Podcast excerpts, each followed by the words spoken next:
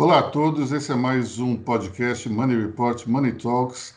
Eu, Aloysio Falcão, junto com o editor-chefe de Money Report, Maurício Segala, e também os nossos editores André Vargas e Lucas Emanuel Andrade, vamos comentar agora a semana que quase não aconteceu nada para variar, uma semana modorrenta, monótona, parada, que foi, digamos assim, um certo desafio para nós jornalistas, já que não tinha muito que falar nem comentar. Enfim, nós aqui nos próximos minutos teremos o, o, uh, o desafio de falar sobre, sobre esses sete dias em que nada aconteceu. Começando pela tensão entre os poderes, dessa vez concentrada entre o governo federal e o STF, a Maurício Segala. pois é. aconteceu? é. Pois é, né, Luiz? Bom dia, boa tarde ou boa noite, dependendo do horário que, que a pessoa está ouvindo aí. Não aconteceu nada importante, apenas um aumento das tensões entre o Supremo e o Poder Executivo. Só isso. Coisa assim, pouca coisa. Né? Uh, a gente, uh, nessa semana, o ministro Alexandre de Moraes ele, ele, uh, ele pediu busca e apreensão de 20 ou 25 empresários e blogueiros acusados de, de disseminação de fake news. Isso aparentemente atinge o seio do governo, algumas pessoas próximas ligadas ao governo. Né? Aparentemente, é preciso a, a investigar a fundo. E o Bolsonaro na, a, reagiu de maneira totalmente despropositada, como ele sempre faz. Né? Ele, ele, deu uma entrevista essa semana dizendo acabou porra, com perdão do palavrão aí para os ouvintes. Tudo, tudo, isso é muito triste, né, Luísio? Porque você acaba negligenciando as questões importantes do Brasil, né? O que, que o Brasil, o que, que a gente o, Bolsonaro ele gasta energia demais uh, se defendendo, acusando o Supremo. O que, que a gente a gente precisa avançar na reforma administrativa que parou? A reforma tributária não existe mais essa discussão. Os programas de desburocratização também ninguém não se fala mais nisso. De privatização também estão parados. É isso que a gente precisa. E, e continuamos eternamente uh, reféns dessa disputa uh, política lamentável. Olha, tem um ponto interessante aí também, que é o seguinte: toda vez que a gente tem um governo que, digamos, o presidente ele se exime de certas tarefas, vamos supor, terceiriza certas tarefas para outros eh, auxiliar, para auxiliares, a gente tem essa situação. Eh, geralmente o mandatário fica preso a, certos assuntos que são menores, são menos importantes. A gente teve isso muito claramente nos governos Sarney, no governo Itamar, no governo Collor. O presidente não se envolve pessoalmente na condução dos temas que de fato são importantes, como economia ou coordenação política, aí fica-se perdido em picuinhas, em situações que são menores a gente vê claramente que o governo Jair Bolsonaro ele se perde nisso. Conforme eh, se chamou o posto Ipiranga, né, o, o, ministro Paulo Guedes, e se deu carta branca à condução econômica para ele, diga-se passagem, até uma decisão acertada, mas a partir daí parece que o presidente se apartou de qualquer questão eh, econômica e, ao mesmo tempo, conforme ele decretou que ah, a condução política não era exatamente algo de atribuição dele. É, primeiro colocou na mão de um ministro, depois de outro, depois de outro.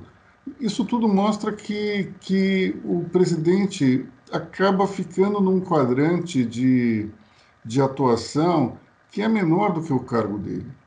O presidente precisa, de fato, assumir que ele é presidente. Se ele é presidente, ele tem que se envolver mais nas questões econômicas, é, mostrando liderança, é, é óbvio que tem que se respeitar é, a capacidade do ministro Paulo Guedes, mas o presidente ele tem que se envolver naquilo que é importante. Ficar discutindo uma questãozinha ali, outra ali, brigando com jornalista, citando o jornalista nas brigas, é, sinceramente é algo desanimador. O presidente precisa é, vestir de fato a pompa e circunstância, a liturgia do cargo. É o presidente, ele precisa agir como presidente. Agora, essa questão das fake news me leva a crer também que o STF, pela segunda vez, cutucou a onça com a vara curta. Né? Você teve primeiro na semana passada, o ministro Celso de Mello é, jogando a decisão, pelo menos uma avaliação, se poderia ser feita uma busca e apreensão em relação ao, ao celular do presidente nas mãos do Procurador-Geral da República, Augusto Aras. E esse, nessa semana a gente teve a evolução da, da, das fake news, é, que me parecem ser dois assuntos muito delicados que podem gerar uma tensão meio que incontrolável entre os poderes. Tanto é que gerou né, essa coisa de o presidente se manifestar de uma maneira tão veemente, usar um palavrão, é uma manifestação clara de que a, a tensão está atingindo níveis preocupantes. E depois nós tivemos também o, um dos filhos do presidente se manifestando em relação a isso. Foi? Pois é, o, o Eduardo Bolsonaro, ele, ele defendendo aí a, a, a, o governo, ele disse que o esgarçamento das relações entre o Supremo e, e o Poder Executivo poderia levar a uma ruptura institucional. Isso é muito grave, é muito triste, é lamentável sob todos os aspectos. Né? Não existe Estado democrático de direitos com ruptura institucional. Não existe. O filho do presidente jamais poderia ter dito isso. Uh, aí depois ele, ele, ele até tentou se corrigir, ele falou, não foi exatamente isso que eu quis dizer, mas a gente sabe que foi exatamente isso que ele quis dizer. O, o importante nessa história é que houve manifestações muito veementes em defesa uh, da democracia. Né? Uh, o, próprio vice-presidente Geraldo Mourão, o general Mourão, Hamilton Mourão, ele veio a público defender ali as instituições e, e, e garantir ali a, a, o, o, zelo democrático do país. Uhum. Vocês viram que começou a circular essa semana nas redes sociais um vídeo é, que propõe o fechamento do STF e, e a submissão da, da Justiça ao Tribunal Superior Militar? Não? É, é um vídeo que é, é bem interessante porque ele, ele abandona, digamos, a linguagem rancorosa que fazia parte da narrativa de vários, várias peças de comunicação é, de apoiadores do, do governo e, e numa linguagem bastante didática, mostra usando vários silogismos, evidentemente, argumentos bem falsos, é, de que não tem nenhuma ruptura democrática é, em se fechar o STF e se passar as atribuições jurídicas para um tribunal militar, o que é, evidentemente, uma loucura total e completa. Mas me chama a atenção duas coisas. Primeiro, é, esses militantes é, começam a perceber que somente o discurso da raiva e do ódio não leva a lugar nenhum e tentam encontrar uma forma diferente de sensibilizar a população para seus intentos, digamos, não democráticos. E outra coisa que me chama muita atenção é que esse vídeo utiliza durante duas, dois momentos uma, uma ilustração feita pelo chargista Laerte Coutinho, que, como todos sabemos aqui, é, é, uma pessoa que gosta de se vestir de mulher, né, que agora não é mais, ele não se chama mais drag queen, acho que é transgênero, né, e ao mesmo tempo é um filial da PSOL, se não me engano, ou era, mas é uma figura tradicionalmente ligada à esquerda. Então, é, isso mostra o seguinte: é, primeiro, uma incoerência total e completa, é, que deve vir, logicamente, da ignorância desse pessoal é, na hora de escolher as suas, é, as suas imagens para o vídeo.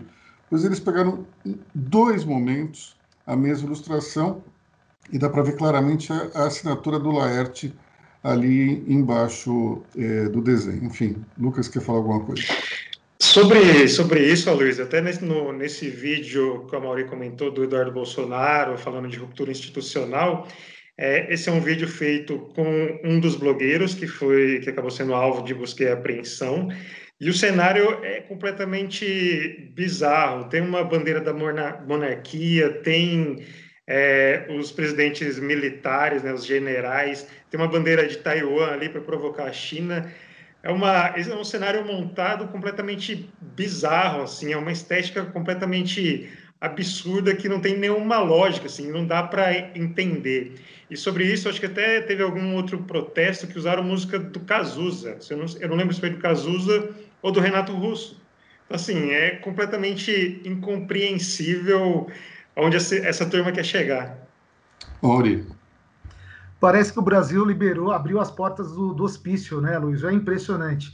Eu não sei se vocês tem essa blogueira chamada Sara Inverno, né? Sara Winter. Sara Winter. Ela, ela ameaçou o ministro do Supremo, xingou, ameaçou a família de um ministro do Supremo. Falou que, Não, falou que... Supremo. Chamou, falou que queria trocar soco com o ministro. Pois é, e com familiares dele, ameaçou familiares de um ministro do Supremo. Quer dizer, não dá, isso é uma maluquice, é uma loucura sem tamanho. Embora se eu estivesse numa luta de MMA, eu apostaria na Sarah Winter, viu? Vamos lá, André. Eu acho que essa questão aí, do, voltando um pouquinho essa questão do, dos sinais trocados, eu acho que há um propósito nisso. Eu, é, é, isso é tão acentuado que não pode ser visto como acaso, como confusão e como ignorância. Eu acho que o propósito, o tempo todo, é, é confundir e ao mesmo tempo atrair quem atrair os distraídos, sabe? É, tem, tem, um, tem um, um, uma, uma estratégia nessa narrativa. Acho que isso é preciso ser levado em conta em algum momento, porque assim nada pode ser tão confuso propos, é, é, sem, sem ter um propósito. A coisa é descuidadamente estudada. Não sei o que, que eu acho que em relação à música, você tem toda a razão. É, é, uma forma de você criar uma confusão. Mas da charge, é, é, eu acho que é ignorância mesmo, porque é, deve ter feito ali uma pesquisa, porque não é todo mundo que sabe que o Laerte Coutinho é o Laerte ilustrador, que é o drag queen. Isso aí não é exatamente uma informação é, tão relevante para causar esse tipo de, de de confusão na cabeça das pessoas. Mas a música, você tem toda a razão. Música é. É, causa esse impacto violentamente. É, e você também tem o seguinte, né? Com quem, com quem esse pessoal, do, os apoiadores do Bolsonaro, querem se comunicar? Eles não estão interessados em se comunicar com uma classe um pouco mais letrada, um pouco mais estudada. Quer dizer, quem sabe quem é o Laerte Coutinho? Eles não estão interessados nisso. Então, vai lá, faz a pesquisa, cola, não tem problema. Uh, o público deles não tem essa referência e, e, e, segue o baile, segue a grande. Eh, como é que era o termo mesmo? A, a grande geleia geral que eles estão criando e aumentando. Acho que é Já que a gente está falando de música, você aproveitou a citação do Caetano Veloso para botar na roda, né? De, deixa eu lembrar de uma coisa que aconteceu no governo Ronald Reagan, em 1984 ou 85, não me lembro direito agora, mas é, é, naquele tempo ali, o grande artista do momento dos Estados Unidos era o Bruce Springsteen. E o Bruce Springsteen tinha feito muito sucesso com o primeiro compacto do seu disco, é uma música chamada Dancing in the Dark, e a segunda música de trabalho foi uma chamada Born in USA, que de uma certa forma é, tentava resgatar um patriotismo, mas um patriotismo não exatamente é, oficial, um patriotismo mais é, raiz, aquele é, voltado para o, americano é, que, que construiu os, a nação, que tinha nas mãos o trabalho, não, não era uma letra, digamos, ufanista, do ponto de vista de nação, mas é ufanista em termos da, da capacidade de trabalho do seu povo, enfim. O presidente Ronald Reagan utilizou essa canção num, num discurso dizendo que Bruce Springsteen era um, exemplo de patriotismo. E isso causou uma tremenda celeuma, justamente porque você tinha a direita, no caso o governo Reagan se utilizando de um ícone de esquerda, no caso Bruce Springsteen, é, para, de alguma maneira, incutir essa mensagem meio confusa, meio difusa. E o próprio Bruce Springsteen teve que se manifestar dizendo que ele rejeitava profundamente esse tipo de associação. Então, é algo que é feito de tempos em tempos, de maneira proposital, evidentemente, mas aqui no Brasil, a impressão que eu tenho é mais complicada porque você está usando dois compositores que já morreram. Não podem nem é, ir a público, como fez Bruce Springsteen lá atrás, para se explicar perante seu, a seus fãs, né? E aí é curioso, né, Luiz, nessa geleia geral aí mencionada pelo André, o, a, o, aparentemente a popularidade do Bolsonaro continua mais ou menos ok, assim, né? Houve duas pesquisas essa semana, teve uma da XP, uma da, do Datafolha, mais ou menos um terço dos brasileiros ainda aprovam a gestão Bolsonaro. Então ele, é, é verdade. É, aquele bolsonarismo raiz ele, ele pertence a isso mesmo, a um terço, que é mais é. ou menos um terço que apoiava o Lula, lembra lá atrás? Exatamente. Exatamente. Lucas. Né, nessa, nessa conta aí, até para a gente entender um pouquinho o cenário, é, aumentou a popularidade do Bolsonaro numa população de baixa renda, que é quem está recebendo esses 600 reais, esse auxílio emergencial. Isso é uma é pode ser uma, uma bomba aí nos próximos meses para o Bolsonaro, com o agravamento dessa crise aí, se o governo tiver que cortar. É, eu não sei, não vejo o governo muito capaz de prolongar esse auxílio. O Bolsonaro falou de uma quarta parcela. Alguns integrantes da área econômica falaram que quinta, sexta, mas aí com um valor muito mais baixo. O próprio Paulo Guedes falou em 200 reais. Isso é, pode ser um, um problema aí para o Bolsonaro, que essa popularidade dele pode despen, despencar um pouco aí nos próximos meses, dependendo disso. Eu já ouvi uma frase muito interessante de manhã, que é o seguinte: uh, os 70% se sentem como 30%, e os 30% se sentem como 70%. Realmente pega muito bem o espírito de, dessa, dessa minoria ruidosa que forma uma base de apoio, que não acho que seja exatamente 33%, mas é, é algo que me lembra muito é, o início do governo Dilma, aquela briga, aquela tensão e uma base muito é, ruidosa de apoiadores tentando, de alguma maneira, mostrar que o barulho era equivalente à maioria, mas na verdade não era. Né? Bom, é, nesse, no meio dessa tensão toda, nós tivemos ainda um elogio desbragado do presidente ao procurador-geral da República, Augusto Aras. Como é que foi, Amori? Pois é, Luiz. O, o, o, Bolsonaro ele, ele disse que o Aras seria um ótimo nome para o Supremo. Defendeu ali. Uh, para as pessoas entenderem, vão abrir duas vagas no Supremo aí no primeiro mandato, neste mandato do, do Bolsonaro, do Celso de Mello e do Marco Aurélio. E, e é o, o, o, ao fazer isso, ao, ao, o presidente Bolsonaro, ao indicar o chefe da Procuradoria-Geral da República, o que, que, ele, o, que, que, ele, o, que, que ele faz no fundo? Ele acaba desmoralizando a Procuradoria-Geral da, da, República. O, o Augusto Aras ele, ele, será complacente com as investigações contra o governo Bolsonaro? Isso é, é, é muito complicado fazer isso. Né? Eu acho é, é, é, é, muito triste que um presidente ele tenta, ele tente de alguma forma impor. Ele não tá, ele tem que entender que o presidente da República não está acima da lei. É verdade, mas tem um dado interessante que é, a, é, é reverter as regras básicas de como fazer política, né?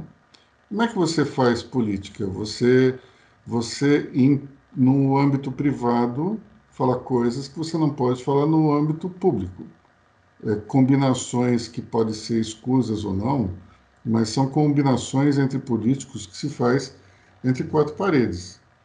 Toda vez que essas combinações feitas privadamente, elas acabam sendo reveladas, geralmente cria algum tipo de escândalo. Mas são inúmeras as combinações que nunca vieram é, nunca foram vazadas pela imprensa. Então, é, Bolsonaro ele reverte isso tudo, porque vamos supor que ele quisesse fazer algo do gênero e conversasse com o, o, o procurador é, em, em particular. Isso tava, era jogo jogado, caberia a moral do procurador aceitar ou não esse jogo. Mas quando ele vai a público e diz o que ele poderia, em tese, ter feito eh, particularmente, ele criou uma situação para o PGR que é totalmente inusitada. Ele agora, se ele não fizer nada, se ele for complacente, ele será acusado pelos seus pares, inclusive, né, dos seus comandados dentro do, da Procuradoria, de, de ser benevolente em função da, da possibilidade de ser indicado para o Supremo. Se ele, é, do outro lado, age com mais rigor, então ele pode estar sendo acusado pelo próprio governo de ser injusto, justamente para parecer mais rigoroso. Enfim, é uma loucura. Isso não poderia ser dito em público de maneira nenhuma. E aí foi. Eu não consigo entender, sinceramente, qual é a razão que move esse tipo de declaração. É, é um comportamento impetuoso e intempestivo que acaba gerando situações absolutamente inusitadas. Isso eu nunca vi na história da política. Olha que eu cubro é, é, esse esse mundo há mais de 30 anos. Eu nunca vi um negócio desse. O presidente fala: olha, o fulano pode ser um bom juiz e é o cara da PGR. Não dá para entender. Sinceramente, eu não entendo. E falando de, de declarações intempestivas, Bolsonaro torpedeou o exame da OAB. É isso, Amorim? Pois é, o, Bolsonaro, acho que foi hoje, né? Ele, ele declarou que talvez o exame da OAB não seja necessário que eu acho uma excrescência, né? Você tem que, de algo, no mundo inteiro existem, para algumas profissões existem exames superiores para para a escolha dos melhores profissionais. É um processo, na verdade, seletivo. São, são, são isso acontece na medicina, no direito e tal. Uh, uh, mas eu tenho a impressão que essa ideia uh, também é mais uma bravata que não vingará, viu, Luiz? Eu acho ele joga para a plateia e ponto final. É engraçado, né? Os Estados Unidos é o, é o país que tem o maior número de advogados do planeta, né? Quando você vê ali, eles têm até uma, uma estatística muito interessante para mostrar que é o maior número de advogados por milhão de pessoas, enfim. E mesmo assim, e você tem uma preocupação muito grande em elevar o nível desses profissionais e criar uma régua que é o exame, lá o AB é chamado de BAR, né? É, BA, é, BAR. E, e, esse exame, ele é fundamental em qualquer país que, que se preza. Não, não existe nenhum lugar do mundo, pelo menos não entre os países é, que eu tenho conhecimento, em que a pessoa se torna um bacharel de direito automaticamente vira advogado. Não tem isso em nenhum lugar do mundo. Então, como é, por que vai ter aqui no Brasil? Não dá para entender. Dois, a missão. E falando em não dá para entender, esse foi o espírito da coisa justamente essa semana aqui em São Paulo, na novela Abre ou Não Abre o Comércio. Vamos lá, Mori. Eu não sei quanto a vocês, mas essa história eu acho que é uma lambança de todos os governos. Né? Primeiro você tem o governador apresentando uma tabela super bonita, super bem feita, colorida, e claramente ele disse na coletiva que a partir de segunda-feira alguns shoppings, concessionárias, imobiliárias poderiam abrir. No dia seguinte veio o prefeito de São Paulo, Bruno Covas, dizendo que não é bem assim, que é preciso antes eh, que, que esses estabelecimentos cumpram alguns critérios, tal. É, é, há uma confusão aí entre os gestores da crise do coronavírus que é, que é dramática, que acabamos sofrendo todos nós, né? Quer dizer, a economia continua parada, a pandemia continua avançando, as pessoas estão perdendo emprego e ninguém sabe qual é a solução e para onde vai. Agora, não, não, seria uma insanidade você, no, no auge do, da pandemia, quando os números eh, de mortes vão crescendo diariamente, anunciar uma abertura? me parece um certo contrassenso. Se você tem uma situação que eles chamam de, os especialistas chamam de platô, ou seja, se estabilizou a pandemia e está iniciando um processo de queda, eu, eu compreendo perfeitamente, mas no momento em que continua subindo, eu não consigo entender. E eu li hoje uma reportagem que mostrava que o auge da pandemia está previsto para o dia 6. É, então, não, me parece estranho isso, você ter uma, um, uma onda crescente de contaminação e de, de vítimas e, de, e vamos abrir nesse momento, me parece um certo contrassenso. Mas entendo que o governador esteja sofrendo pressão de tudo quanto é lado para se retomar a economia. Mas dentro do próprio estudo que foi divulgado naquela tabela bonita, você tinha lá o, a deixa para que o comércio não fosse aberto, que era justamente é, algumas condições pelas quais as cidades tinham que passar. Tinha que ter um número, é, tinha que ter um índice X de isolamento social e, ao mesmo tempo, outro índice é, de ocupação nos leitos de UTI. São Paulo não passava em nenhum dos dois critérios. Então, quando você olhava aquilo, claramente se percebia que não poderia. Mas acho que o governador recebeu tanta pressão que ele falou aquilo meio que para se esquivar da responsabilidade e jogou a bomba, nesse caso com alguns megatons, no colo do prefeito da cidade de São Paulo. Só, só um ponto sobre isso, né? Você disse que o governador cedeu a pressão, mas aí é preciso dizer que os grandes líderes eles não cedem a pressões, né? O cara precisa ter firmeza, postura e serenidade tranquilidade para definir o que é certo. Né? Só queria é. fazer esse aposto. A liderança se, se consolida e se mostra justamente na decisão difícil, né, Maurício? Não é na, na decisão fácil. E essa questão aí me lembra muito uma frase que eu ouvi da Margaret Thatcher nos anos 90, quando eu entrevistei, e ela fazia um paralelo entre, entre os governos de Ronald Reagan, de quem ela era fã, e de George Bush pai. Naquela época, George Bush ele estava no meio de alguma confusão que eu não lembro agora qual que era, se era o Irã ou o Iraque, ou eram os dois, enfim mas é, a primeira ministra da Inglaterra conversou com o presidente americano e, e disse: olha, nós precisamos tomar uma atitude e atacar. E ele disse, ao ele disse e ela falava ao contrário do que pensava, do que agiria Ronald Reagan, o presidente Bush disse: nós precisamos falar com com as outras nações do G7 para criar um consenso. E daí ela diz a frase que para mim foi muito forte, que ela que foi a seguinte: o consenso é a negação da liderança. E de fato, o grande líder, ele ele precisa tomar frente do processo. Não necessariamente ele tem que esperar pelo consenso para poder é, fazer uma opção que parece ser difícil. E nesse caso é exatamente o que você falou, Mauri.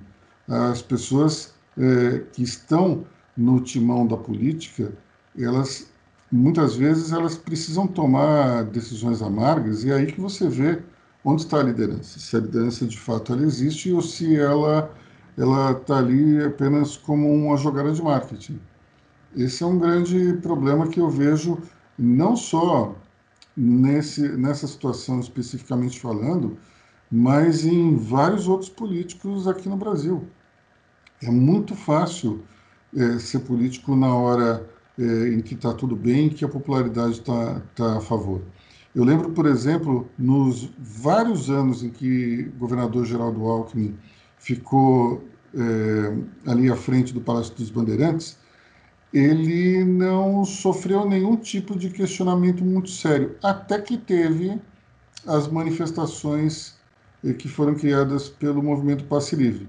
Ali você viu um, uma perplexidade geral, tanto dos governos municipais, como federal e como também estaduais, porque nenhum dos três mandatos, nenhum dos três titulares ali, nem Fernando Haddad, nem Geraldo Alckmin, nem Dilma Rousseff tinham levado uma dura da população. E os três levaram. E eles ficaram sem saber.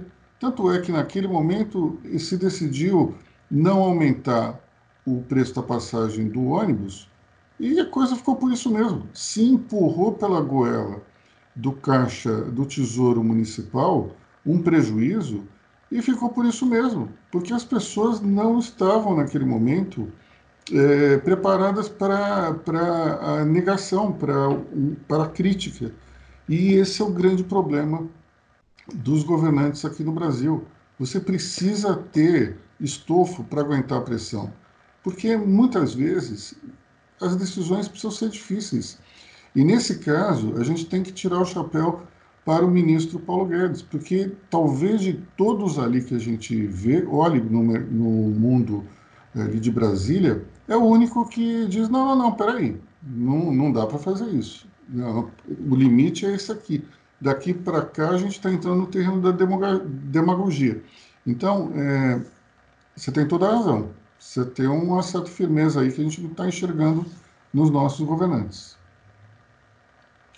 Bom, falando agora de economia, tivemos aí uma semana de notícias meio complicadas, né? Pois é, tivemos o resultado do PIB e do, dos níveis de emprego, ambos nesta semana. O PIB caiu 1,5% em relação ao último trimestre, que veio rigorosamente em linha uh, com a expectativa do mercado, nem mais nem menos. Né? Uh, evidentemente que o resultado é ruim, mas infelizmente ele irá piorar de fato, porque a, pegou a, o PIB pegou apenas um pedaço da crise do coronavírus que começou de fato no Brasil em março. Então o PIB do segundo uh, trimestre tende a ser pior.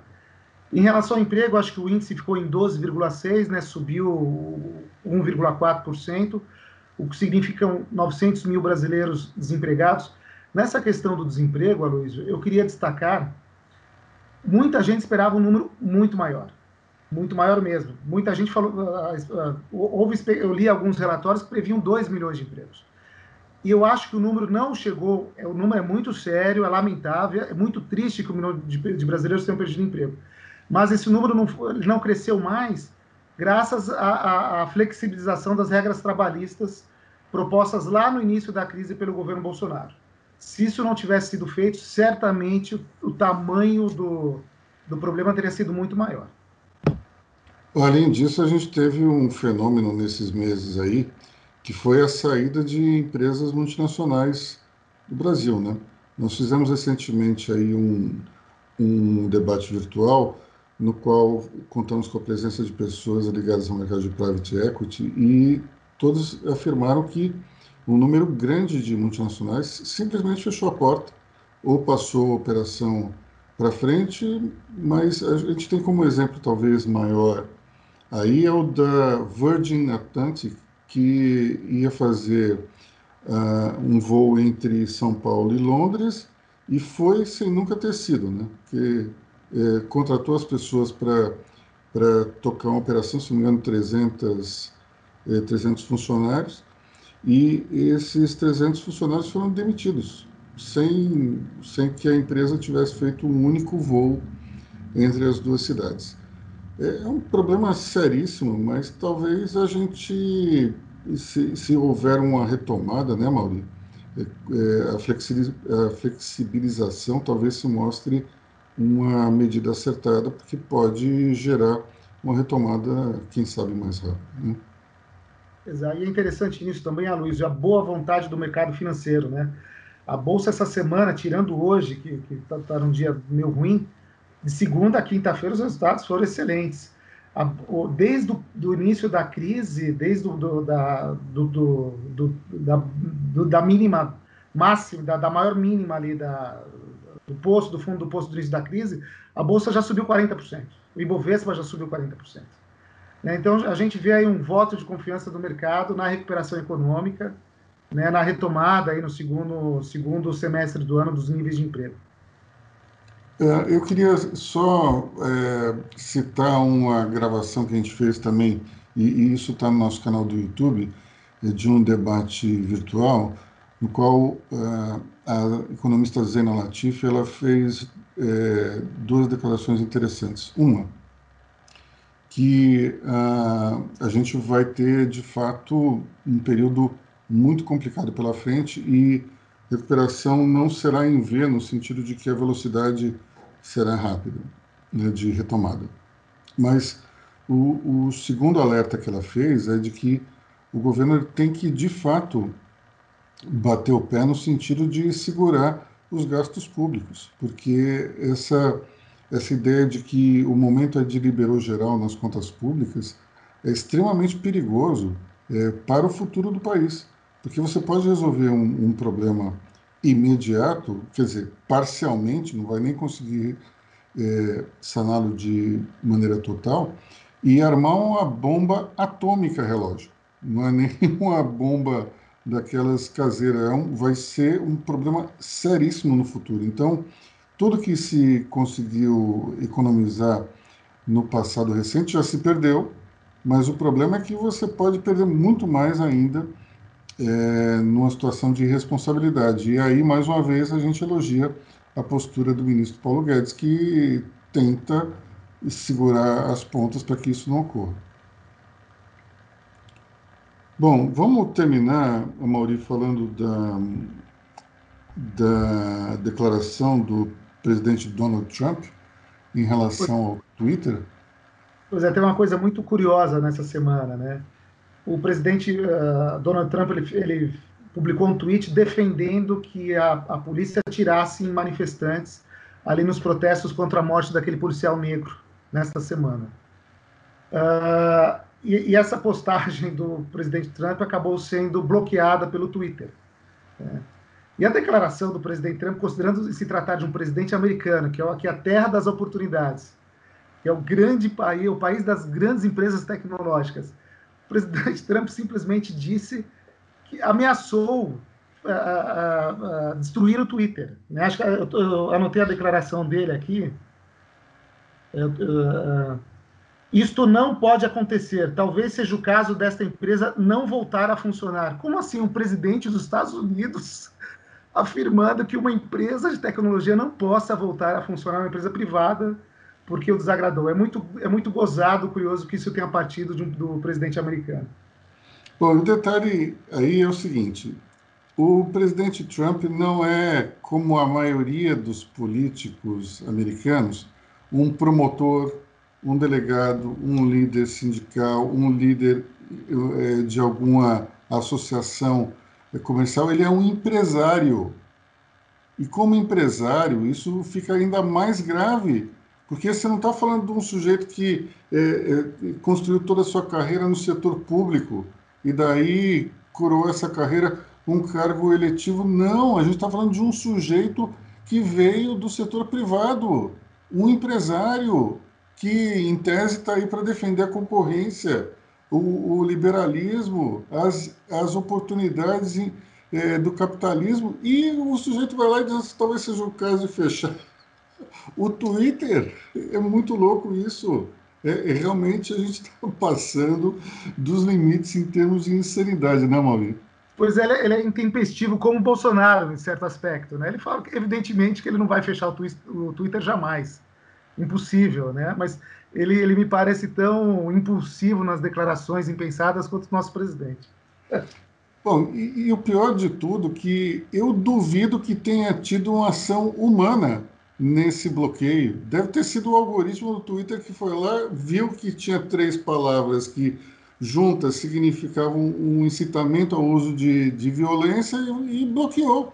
Porque é virtualmente impossível é, fazer esse tipo de ação nos milhões de usuários de contas do, do Twitter. Agora, é, é, o presidente acha que tem alguém ali observando tudo e alguém apertou um botão dizendo: opa, isso aqui não. Acho difícil, mas enfim talvez o presidente devesse prestar mais atenção nos termos que usa, né? Porque daqui para frente. E, curiosamente, eu fico imaginando como é que seria a gestão Trump sem o Twitter. Afinal de contas, essa é a ferramenta favorita do presidente para se comunicar com todo mundo. E quando eu falo todo mundo, não é figura de linguagem, é virtualmente o mundo inteiro. todo mundo fica ali acompanhando o Trump pelo Twitter. Se fecha o Twitter, como é que vai fazer? Ele vai passar para o Telegram? que diga-se passagem, tem capital russo, é isso? Tem, né? Então, aí vai ser interessante demais. O presidente americano usando uma plataforma, corroborando é, o uso de uma plataforma russa. Vai ser interessantíssimo. É, se houvesse uma máquina do tempo e o Stalin ou Leonid Brezhnev viessem para o ano de 2020 vendo uma maluquice dessas, jamais compreenderia o que estava acontecendo, mas tudo bem. Bom, pessoal, já estamos aqui estourando o nosso tempo. Eu queria agradecer a atenção de todos. É, Money Report se despede por aqui. Eu, Aloysio Falcão, desejo um grande fim de semana para vocês. E os nossos valorosos jornalistas, Maurício Segala, Lucas Andrade e André Vargas, também se despedem agora. Tchau, turma. Bom fim de semana. Tchau, tchau, pessoal. Tchau, pessoal.